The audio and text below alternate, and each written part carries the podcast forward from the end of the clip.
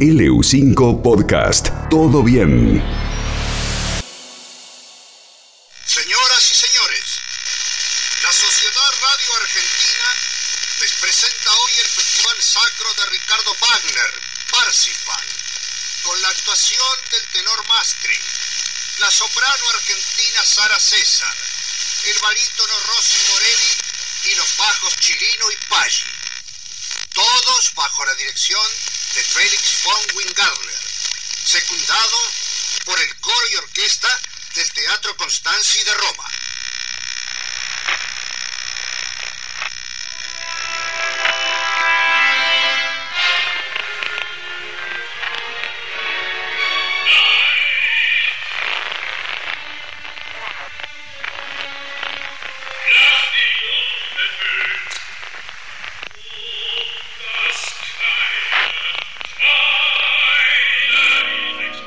¿Cuántas veces, cuántos 27 de agosto escuchamos eh, esta, este fragmento de, de, la obra de Los Locos de la Azotea cuando se transmitió por primera vez la radio en la Argentina y que hoy estamos celebrando los 100 años? Y la pregunta que les voy a hacer ahora es, ¿cuántos años tenían cuando se dieron cuenta que esa obra es una recreación que no era la original y que hubo alguien que laburó muchísimo para que parezca 1920 para que parezca aquella, noche de, de, un viernes cerca de las 9 de la noche y los locos de la azotea allí en la terraza del Teatro Colón. Y hubo alguien que técnicamente transformó esto y la verdad que ha quedado fenomenal. Se llama Ricardo González, es realizador sonoro, docente y subgerente de operadores de Radio Nacional y lo tenemos aquí con nosotros. Un gusto saludarlo. Ricardo, ¿cómo te va? Buen día. Diego desde Neuquén. Diego, un gran placer, buenos días y feliz cumpleaños para todos. Bueno, muchas gracias. Una obra maestra lo, lo que hiciste. ¿Cuándo fue? Y esto fue en el año 89, fue presentado para un congreso de radio, un, un, evento externo a la radio que yo estaba trabajando en ese momento, que era Radio Mitre, y nos habían encargado de hacer la apertura de ese congreso. En realidad lo que se escucha, el fragmento este de la primera transmisión, pertenece a una producción de unos 20 minutos aproximadamente, en donde el arranque justamente de, de, la producción es evocando la primera transmisión.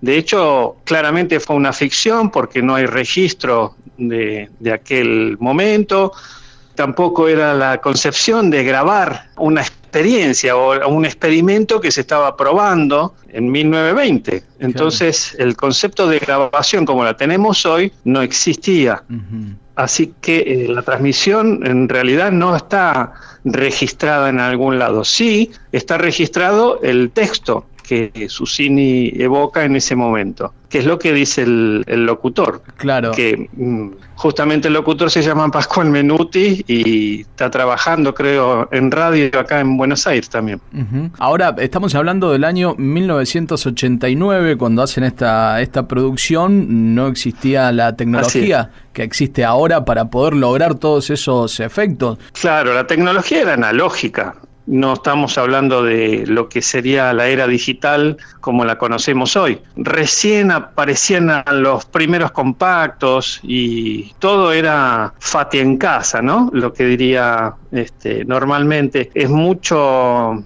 mucha creación Foley, eh, o sea, todo lo producíamos en el mismo estudio. De hecho, cuando graba Pascual el, el, texto, yo le pido a él que se coloque un vasito de café, un vasito pequeño eh, de plástico a 45 grados de su boca, pegado a la boca. Entonces, ya de arranque yo ya tengo un color, un color sonoro que me da, me da sepia de alguna forma. A eso le agregamos un poco de ecualizadores, un poco de procesadores. Me encantó lo del color sepia a la voz, ¿no? Trasvasándolo, llevándolo a una foto.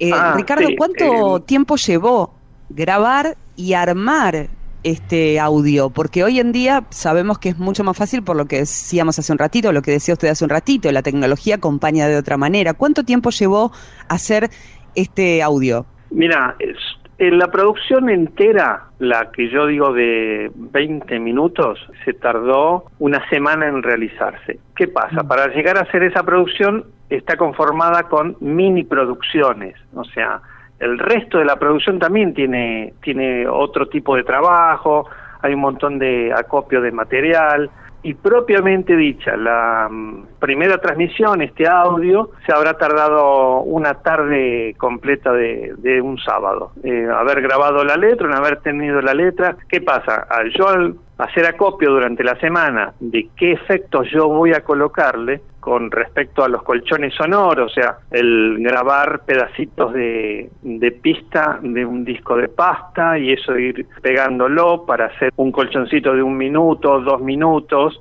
sin que llegue a sonar lupeado, lo mismo con las frecuencias de onda corta, interferencias de radio, etcétera. Una vez teniendo todos los elementos, o sea, como armar una ensalada, si vos tenés todas las, las verduras cortadas mm. y, y bien presentadas, bueno, después tomas el tiempo para hacer la, la, mejor ensalada que te pueda llegar a salir, ¿no? Mm.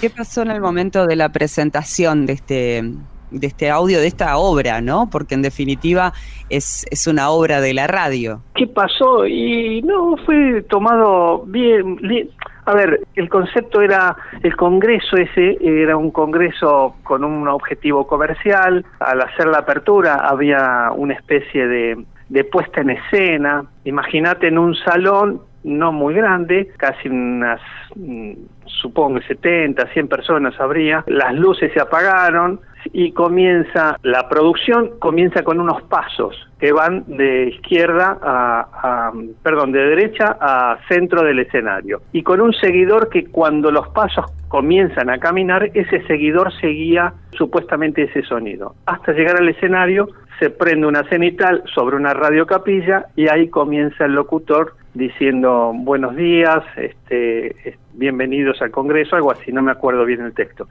donde él hace la presentación del audio. O sea, no hubo, uy, esto es, nadie se creyó que eso era la, primera transmisión, eh, porque era parte de un show, de alguna forma, ¿no? No, no es que la presentación del Congreso, lo fundamental era la primera transmisión. No, al contrario, era una recreación, se presentó como parte de una gran producción. Los que estaban ahí no se creyeron que era la primera transmisión, pero después cuando se comenzó no, no, a... No, no es que tampoco, ninguno lo tomamos de esa manera. O sea, sí sabíamos que estaba bueno el audio, que quedó lindo, y en ese momento nadie habló de esto va a quedar como en la primera transmisión. De hecho, ese audio no tendría que haber emigrado de la radio. Ah, ¿no? Emigró de alguna manera poco ortodoxa, diríamos, y bueno, a partir de ahí se viralizó de alguna forma. Mirá vos. Eh, una vez con, con que alguien lo suba ya a la red en su momento, claro. este, ahí comenzó la fantasía, ¿no? Ah, Mira vos, lo, digo, eh, el rebote que, tuvo, eh, a veces uno hace algunas cosas pensando que, no van a no van a surgir de, un ambiente, de un momento, y, bueno, eh, después nada, es, es tremendo lo que sucede, como le debe haber sucedido si muchos años después de los locos de la azotea, no sé si hoy ellos en aquel momento imaginaban lo que iba a ser la radio hoy también. Sí, la verdad no es difícil pensar cómo pensaban ellos. Igualmente Susini fue progresando y, de hecho su, su experimento salió excelente y fue noticia, fue no, no fue algo eh, quedó así entre amigos, fue algo que trascendió. De hecho, el presidente en esa época lo felicitó, él empezó a, a ocupar cargos dentro de lo que eh, el avance de la tecnología y de los medios de comunicación fueron se fueron dando. Fue un personaje muy importante. Fue ministro de Comunicaciones de, de Frondizi, ¿no? Así es, exactamente. Ahora, Susini trae esos transmisores de Francia, de Europa, eh, transmisores que acá no, no se conocían. ¿Es cierto que él se los trae metidos en el sobre todo? ¿Los pasó por, ¿Ya, evadían la aduana en el 1920? Para mí es una fantasía esa de que los pasó bajo el sobre todo porque imagínate qué pedazo de sobre todo debería tener, ¿no? y, No, no creo que los haya metido de contrabando. No sé, no me imagino cómo los pudo sacar de allá porque eran elementos eh, sobrantes de, de la guerra. Sí. Entonces él se trajo los elementos que él consideraba que necesitaba y que sabía que tenía que con los que tenía que contar. Pero no, yo dudo de eso. La verdad que sí, dudo que haya sido eh, a nivel eh, digo, queda más linda así esa fantasía, ¿no? En el imaginario este, que, haya entrado a oscuras por la puerta trasera, no sé, no, no me puedo imaginar eso. Bueno, y después de, de, 100 años, digo, vos con la experiencia que, que tenés de, haber eh, trabajado en tantas radios, con tantos maestros, ¿y ¿cómo está la radio hoy? Y yo creo que, mira, nada es casual, ¿no? Digo, a todos nos pega justamente esta era pandémica que estamos pasando. Creo que también tomó otra revalorización la radio. La radio es un medio tan majestuoso, tan majestuoso, que se puede adaptar absolutamente a cualquier situación, a cualquier eh, momento. La radio, yo digo, no te compite ni con Internet. No creo que compita porque también se adapta y todos terminábamos escuchando radio, o sea, por el medio que sea. La radio no es vieja, la radio siempre está joven, la radio siempre está al alcance de todos y no es cosa de viejo, o sea, escuchar radio, escuchar radio, para nada. Ya trascendió todo eso, ya no podemos hablar, es ridículo conceptuarla de vejez. Creo que va a ser, siempre va a ser así, va a ser un medio que se viva adaptando porque es un medio fiel, es lo más fiel que hay. O sea, cualquier lío que haya, y la radio siempre te va, está considerada como la que te da la verdad, te da la posta. No así la tele, no así la tele. Eh. La tele, la tele tiene ese doble filo. Puede ser que sea creíble, pero no sé, no sé, luego Ah, si te voy a comparar, la radio es mucho más fiel este, y mucho más mm, veraz que, lo que es la imagen. El, show, el show de la tele hace pensar que está todo, todo digitado, todo preparado, todo guionado, ¿no? Y sí, sí. Aparte te entregan, te entregan algo que gracias, no sé, al universo, la radio no te da, que es la imagen. Entonces la tele te lo da cerrado no tenés lugar a... Podés, obviamente, disfrutar de uno, disfruta de una película, disfruta de una nota, qué sé yo. Pero la radio tiene esa cosa que nunca va a morir, que es la imaginación. Mm. Entonces, haga lo que hagas, siempre le vas a abrir una película diferente a cada ser que te esté escuchando. Entonces ahí es donde está la, la magia, ¿no? Digo, esta famosa frase, la magia de radio. Y ahora, eh, fíjate vos que, que, técnicamente cuando en medio de esta pandemia, del distanciamiento social, que muchos conductores y panelistas de televisión están en, cada uno en su casa, se nota y se nota mucho. En cambio en la radio, por ejemplo, nosotros, todos los que trabajamos en la radio, somos muy pocos los que venimos al estudio y la gran mayoría está saliendo cada uno de sus casas y parece que estuviésemos todos juntos alrededor de una mesa. Exactamente, exactamente. Es que vos mañana te despertás en la quiaca y le decís, acá estoy en la quiaca y describís el panorama y vos podés estar en tu casa. y yo del otro lado voy a saber que estás en la quiaca, no me estás contando un cuento, no me estás haciendo creer que estás, estás, me estás dando presente. Y al darme presente, yo me identifico con vos. Entonces ahí es donde se produce ese lazo, eh, esa, esa, ese enganche armonioso entre el oyente, el emisor y el receptor, ¿no? ¿Con quién has trabajado, Ricardo, que te haya marcado, que decís, lo, lo, recuerdo, como un eh, tipo de radio? Y no, compañeros míos, grandes editores, eh, Gudiño, digo, no sé si son, son nombres no conocidos, no son nombres que no, no han trascendido, pero han sido eh, marcas muy importantes en mi, en mi carrera, eh, verlos trabajar. Eh, vos pensás que cuando yo hacía esto no tuve escuela, todo fue autodidacta. Hoy yo doy clases.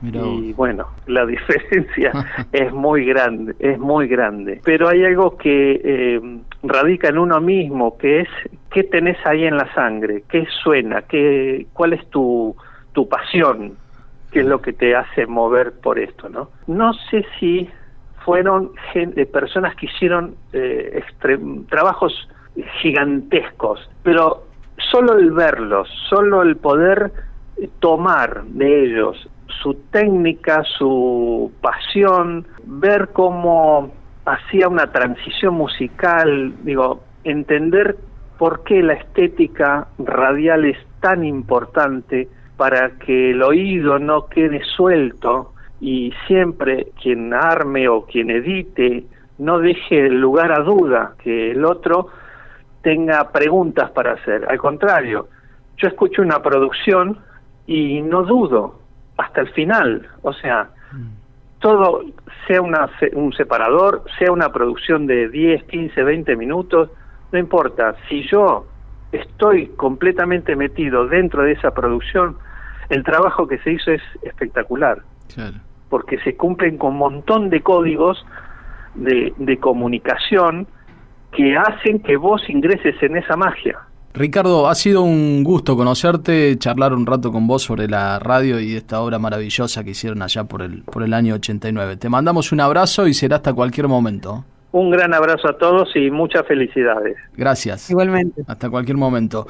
Ricardo González, él es realizador sonoro, docente y subgerente actualmente de operadores en Radio Nacional. Es el realizador sonoro del audio que se conoce usualmente como el de la primera transmisión de radio que fue presentado en el primer Congreso Argentino de Radio allá por el año 89. Se llamó justamente mm, Radio 89 y en el audio sobre la primera transmisión el locutor que hace las veces de Enrique Susini se llama Pascual Menuti.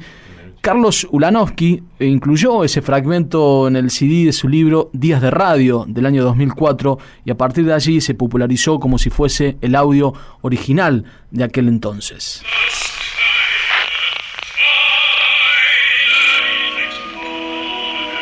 Y así fue, hace 69 años. El 27 de agosto de 1920, a las 21 horas, se realizó en nuestro país la primera transmisión de radiodifusión. Responsables, Enrique Susini, Luis Romero Carranza, César Guerrico y Miguel Mujica. Susini, por obligación, fue el primer locutor y la emisión se hizo desde el viejo Teatro Coliseo. El primer programa de radio.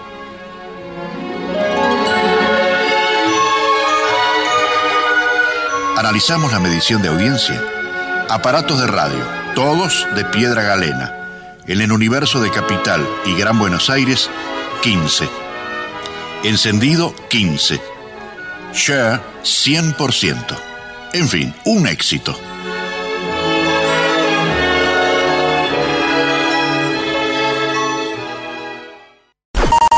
LU5 Podcast. Conecta con la radio.